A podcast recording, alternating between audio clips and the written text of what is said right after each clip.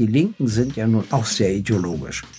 Äh, und wenn dann etwas passiert, was in die Ideologie nicht passt, wird es entweder geleugnet oder ganz anders interpretiert, nur damit man nicht an seiner eigenen Ideologie in irgendeiner Hinsicht zweifeln muss. Und das mhm. ist mir fremd.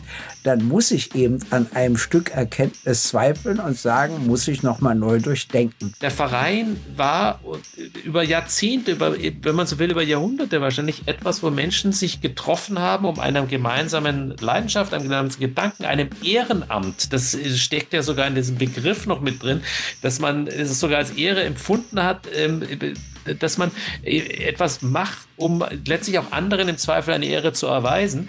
All das ist etwas, was momentan bröckelt. Gysi gegen Gutenberg.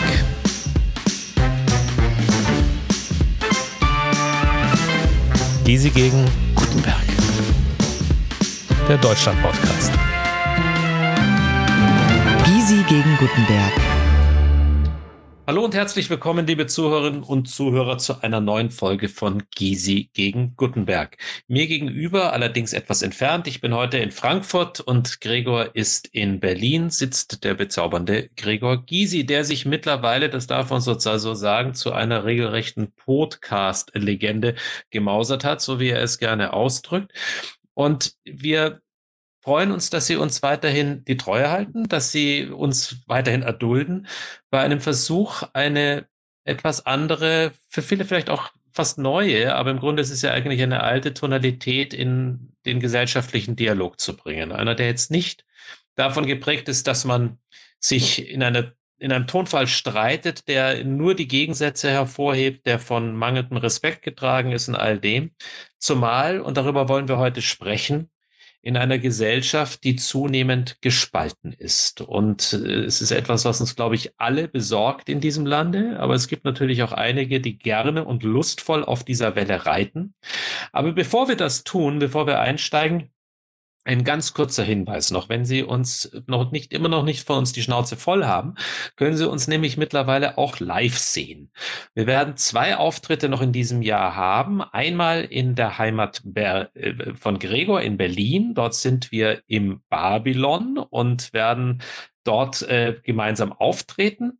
Und das Ganze ist am 16.12. und fünf Tage vorher, am 11.12. in meiner Heimat in Kulmbach in der Stadthalle. Vorverkauf ist überall dort, wo es Karten gibt. Und wir würden uns freuen, Sie auch dort zu sehen und begrüßen zu können. Bevor wir in das Thema einer bedenklich gespaltenen Gesellschaft oder sich spaltenden Gesellschaft einsteigen. Lieber Gregor, es ist eine gute Tradition, uns gegenseitig zu fragen, was gab es Verrücktes, ähm, Wildes, Bedenkliches, was du in der letzten Woche erlebt hast? Nur eine Sache, dass mich ein Bürger auf der Straße anhielt und sagte, sagen Sie mal, Giese, ich habe gehört, Sie machen mit dem Freiherrn zu Gutenberg ein Podcast, er sagte natürlich Podcast. Und äh, ich habe das noch nicht gehört, aber ich finde das absurd. Sie von den Linken, der von der CSU, wie soll denn sowas funktionieren? Und da habe ich zu mir gesagt, ja, wir haben eine Erkenntnis gewonnen. Welche? sagt er, dass wir beides Menschen sind.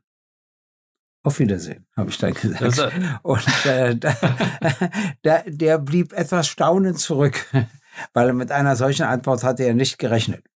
Diese Umgangsformen haben sehr gelitten. Sie haben gelitten in der Politik, sie haben gelitten in den Medien, sie haben im Umgang der Medien mit der Politik und umgekehrt gelitten und sie sind durch unser ganzes Land hindurch mehr und mehr spürbar geworden. Unser Land driftet auf eine gewisse Weise auseinander und wir stellen uns die Frage, was hält unser Land noch zusammen und was sind die Punkte, die uns so auseinandertreiben? Es gab, es gibt den Soziologen Andreas Reckwitz, der hatte gesagt, dass unsere einst homogene Gesellschaft auseinanderdriften würde. Ich frage mich ein bisschen, ob unsere Gesellschaft jemals homogen war oder ob es sowas überhaupt geben kann wie eine homogene Gesellschaft und habe da meine Zweifel. Aber ich habe trotzdem das Gefühl, dass wir uns momentan auf einer gefährlichen Rutschbahn befinden. Wie ist dein Eindruck? Sign up to The Economist for in depth curated expert analysis of world events and topics ranging from business and culture to science and technology. You'll get the weekly digital edition, online only articles, curated newsletters on politics, the markets, science, culture, and China, and full access to The Economist Podcast Plus. The Economist is independent journalism for independent thinking. Go to economist.com and get your first month free.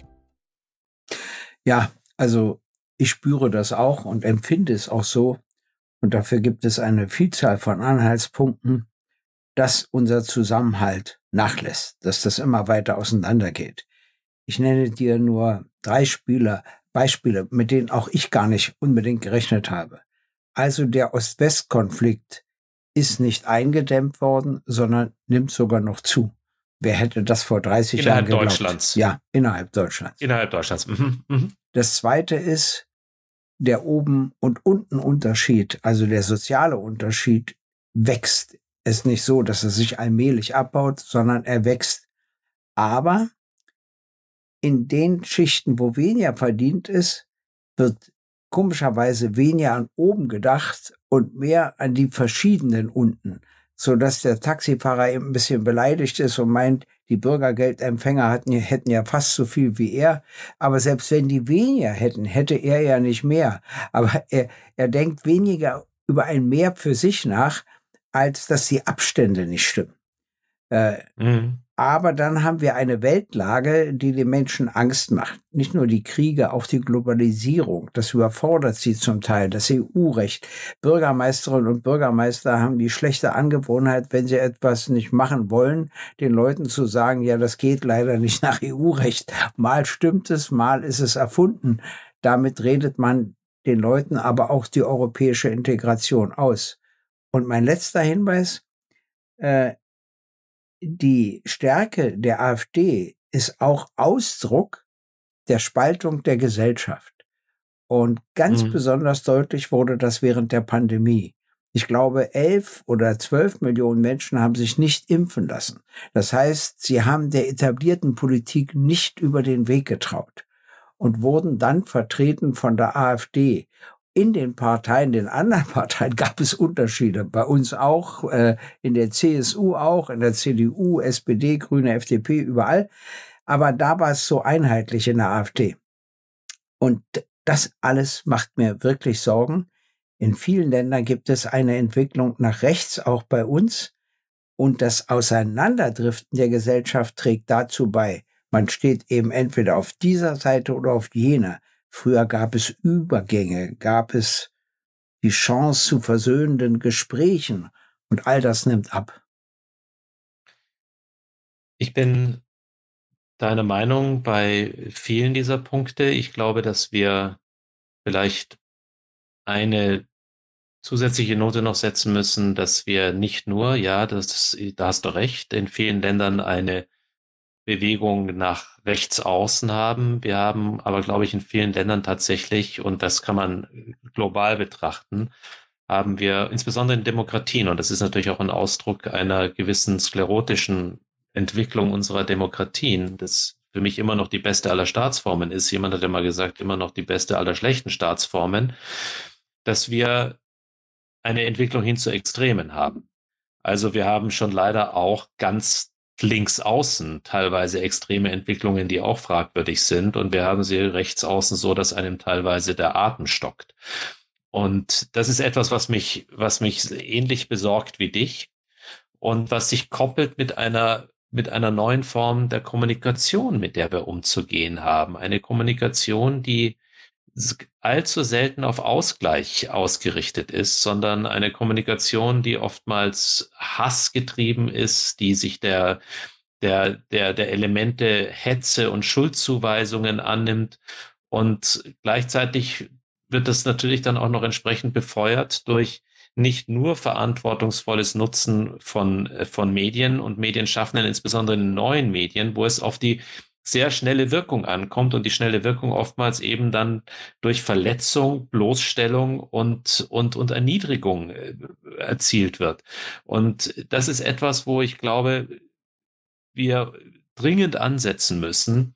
Und wir können die neuen Medien und wir können so ein gewisses, ein, ein gewisses Nutzverhalten der neuen Medien schwer bändigen. aber im Zweifel kann man die neuen Medien faktisch nutzen, um vielleicht dort eine andere Tonalität zu schaffen und uns dann der Themen annehmen, die du benannt hast. Also zum einen eben die wachsende Kluft äh, zwischen wohlhabenden, einkommensschwachen Menschen. Das ist etwas, was zur Spaltung Sicherheit beiträgt, eine Einkommensungleichheit.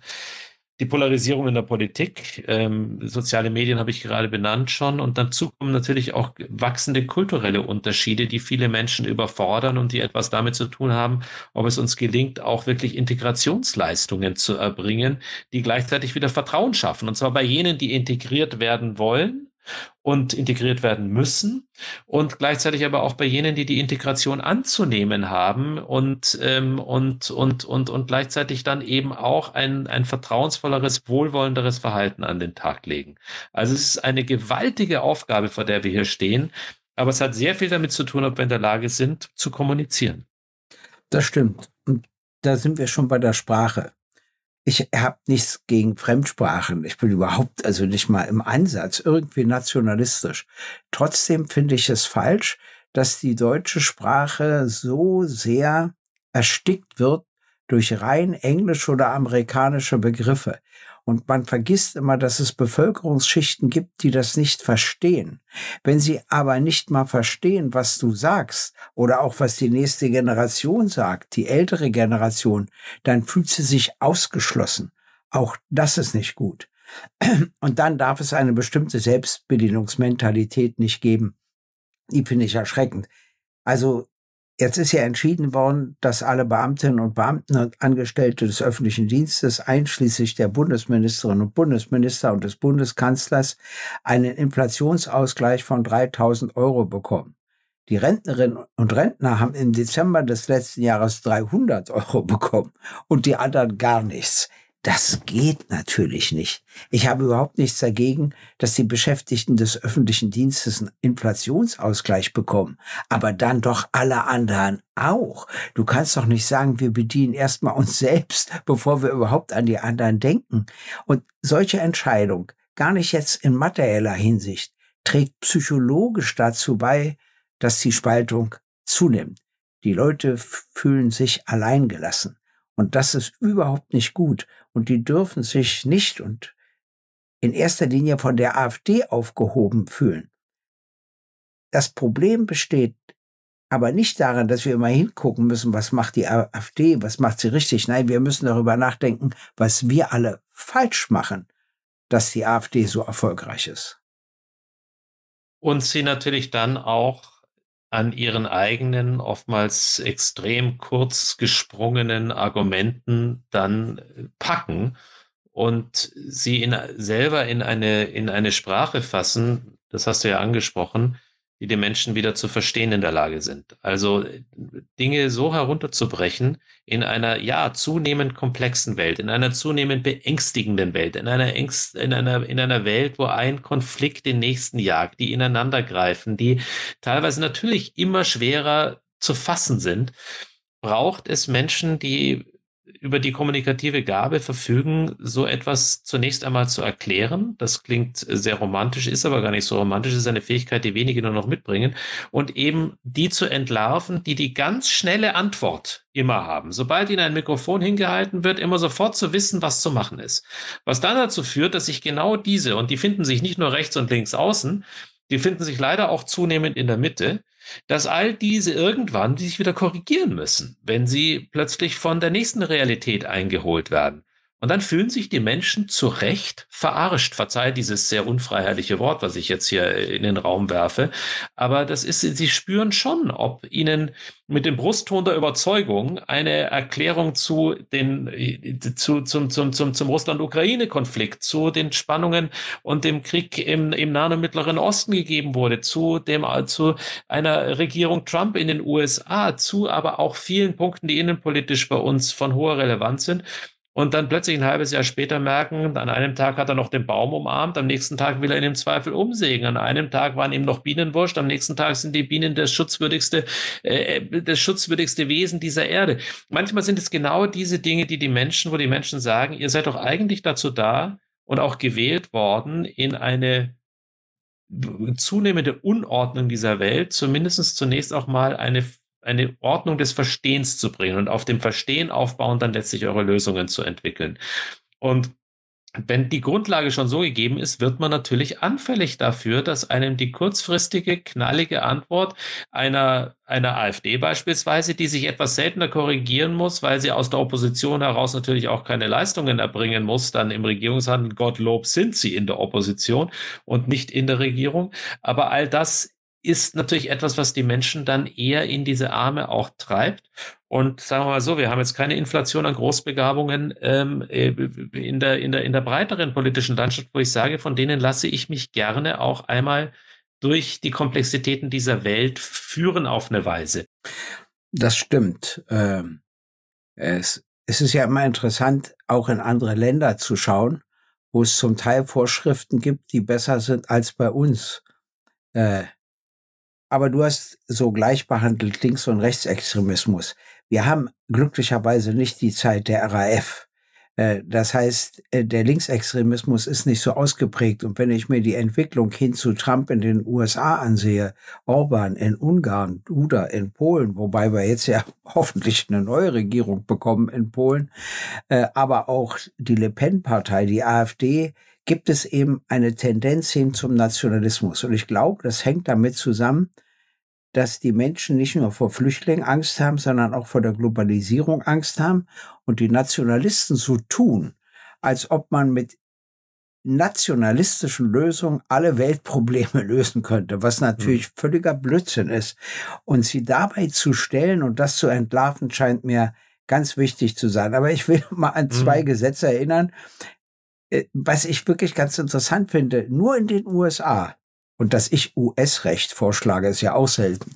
Nur in den USA gibt es die Regelung, dass alle US-Staatsbürgerinnen und Staatsbürger, egal wo sie auf der Welt leben, verpflichtet sind, vollständig ihre Einnahmen in die USA zu berichten und zu erklären, welche Steuern sie auf den Seychellen oder in Monaco oder wo auch immer sie dafür zu bezahlen haben.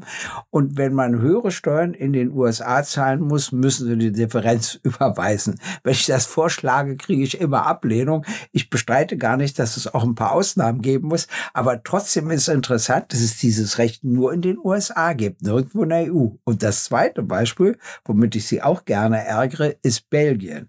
In Belgien gibt es seit Mitte der 20er Jahre ein Gesetz und das Land ist deshalb nicht wirtschaftlich ruiniert, wonach alle Löhne und Gehälter, auch wohl die Renten- und Sozialleistungen, jedes Jahr automatisch Kraftgesetzes um die Inflationsrate des Vorjahres erhöht werden.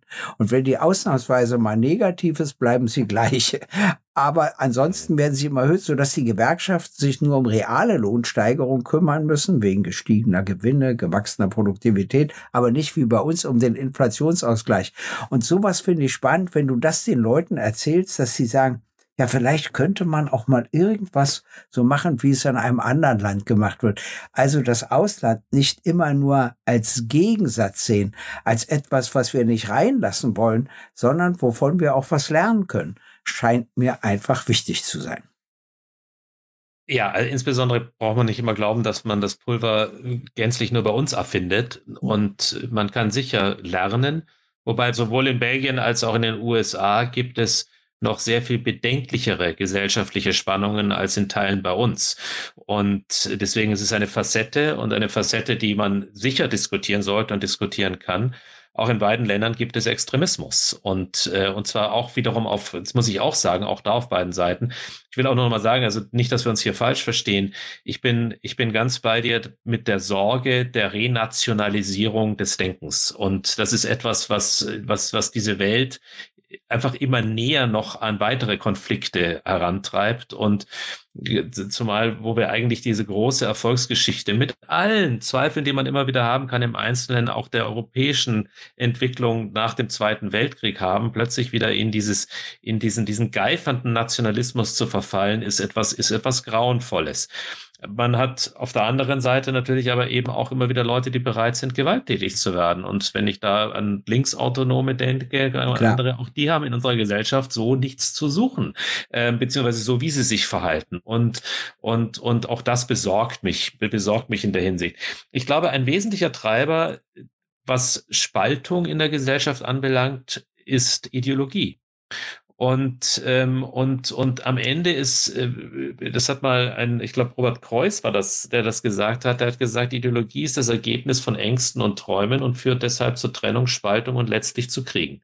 Und ich glaube, wenn wir Ideologie, man darf ideologisch denken, äh, wenn man es mit dem Begriff Ideal in Verbindung bringt. Aber wenn es letztlich etwas ist, was Spaltung weiter betreibt, muss es zumindestens mit der notwendigen kritischen Distanz betrachtet werden. Und, und, und, und, und ich glaube, auch da erwächst uns eine gewisse Verantwortung. Letzter Punkt noch über den Tellerrand schauen und einfach immer mal wieder den Vergleich machen. Ich glaube, was uns auch zu wenig gelingt, wir haben jetzt über die negativen Beispiele gesprochen. Die sind ja richtig. Und ähm, also die Schere, die auseinanderklafft, die Wohlstandsschere, die ähm, äh, all die Punkte, die wir jetzt bereits benannt haben. Manchmal ist es aber auch ganz nützlich, daran zu erinnern, dass es auch Tendenzen in unserem Land gibt, wo wir sehr viel besser dastehen als andere Nationen und das nicht ganz aus dem Blick zu verlieren. Also es sind schon, es sind schon gewisse, es sind schon gewisse Dinge, die bei uns sehr viel besser funktionieren als beispielsweise in den USA, wo ich ja einige Jahre leben durfte. Ähm, und manchmal sich, manchmal gab es Momente, wo man sich gesagt hat, da muss man sogar dort leben, wo ich das Gefühl habe, dass bei uns zumindestens ein gewisses, ein, ein nochmal ein anderer Aspekt in den Vordergrund ge ge gehoben wird. Also, ich habe das Gefühl, dass wir in unserem Land, trotz aller Spaltung, die wir haben, in gewissen Bereichen auch eine Fortentwicklung haben, was Toleranz anbelangt. Also zumindest gibt es Menschen, die dafür auch wirklich stehen und die versuchen, das gewichtig einzubringen. Unser Bildungsniveau ist in manchen Bereichen wirklich sehr fragwürdig, in anderen aber sehr viel besser als auf woanders auf der Welt. Unsere Infrastruktur, wir ärgern uns über die Bahn und wir ärgern uns über dieses und jenes, das mag richtig sein. Und trotzdem, im Vergleich zu den USA, ist unsere Infrastruktur geradezu eine, von der man träumt. Unsere Verwaltung, jeder schimpft über unsere Verwaltung in unserem Land. Und äh, wenn Sie mal einmal in den USA in einer Behörde waren, beginnen Sie wieder von Ihrem Landratsamt zu träumen. Also das ist, es sind so gewisse Dinge, die wir dann auch bei dem ganzen Klagen über die, über die, das richtige Klagen über die Spaltung, gelingt es uns oftmals nicht, etwas dagegen zu halten, wo wir sagen, Komma, aber, es gibt gewisse Dinge, auf denen man aufbauen kann, aufbauen müsste und die besser funktionieren als irgendwo anders. Auch damit nimmt man den Spaltern ein Stück weit Wind aus den Segeln. Man muss gelegentlich auch an das denken, was man hat. Also ich nenne mal ein Beispiel. Es ist jetzt nicht für alle so interessant, aber wir leisten uns in Berlin drei große Opernhäuser. Das hängt mit der, auch mit der deutschen Spaltung und dann der gefundenen Einheit zusammen. Aber das gibt es kaum in einem anderen Land. Oder Berlin hat eine fantastische grüne Umgebung. Das sieht in anderen Ländern ganz anders aus. Das genießt man auch, aber man denkt nicht darüber nach. Äh, mhm. Und äh, das ist etwas, was mich wirklich stört. Aber es gibt noch einen anderen Punkt, den du angesprochen hast und der wirklich wichtig ist äh, der Umgang miteinander. Warum nimmt auch das Misstrauen gegen die öffentlich-rechtlichen Medien zu? Ich möchte dir ein Beispiel nennen. Während der Pandemie ist ja eine Impfung gefunden worden, die sich von der Maserimpfung unterscheidet. Die Maserimpfung schließt künftig diese Krankheit in Deutschland aus. Also war ich auch für eine Impfpflicht.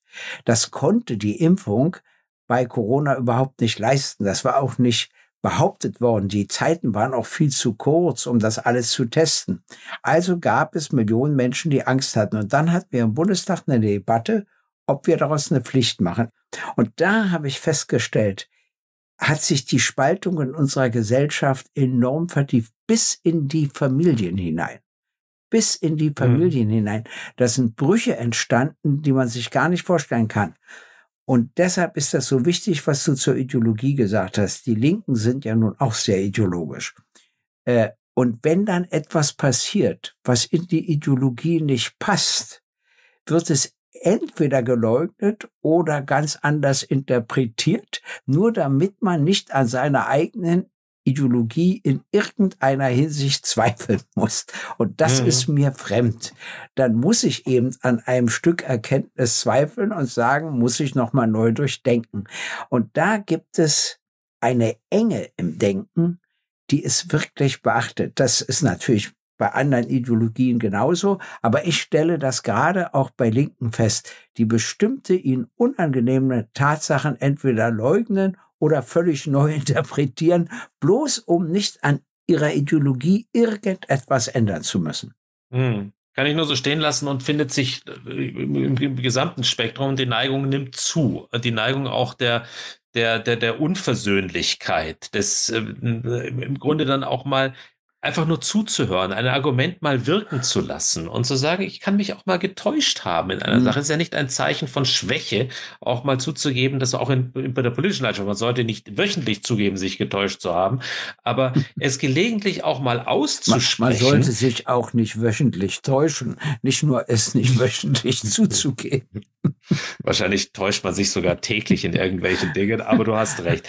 Das, was mir, ich glaube, da etwas, wo wir ansetzen können, was in unserem Land immer eine große Rolle gespielt hat und was ein wenig, nicht nur ein wenig, sondern was auch im Schwinden begriffen ist, sind wenn man so will, Resonanzböden, in denen Kommunikation zwischen den Generationen stattgefunden hat oder Orte oder, oder, oder, oder, wenn man so will, auch Vereinigungen, in denen nicht nur Kommunikation, sondern ein Zusammenleben in einer Form stattgefunden hat, dass man Dinge geteilt hat, die man gerne macht und äh, die man, wo man seine Passionen geteilt hat. Ich denke jetzt mal ganz, ganz einfach, ganz banal, Gregor, an unsere Vereinskultur in unserem mhm. Lande. Jetzt wird das gerne umschrieben mit Vereinsmeierei und mit äh, dann eher negativen Begriffen auch belegt, aber das, auch das zeigt, auch hier ist etwas in Gefahr.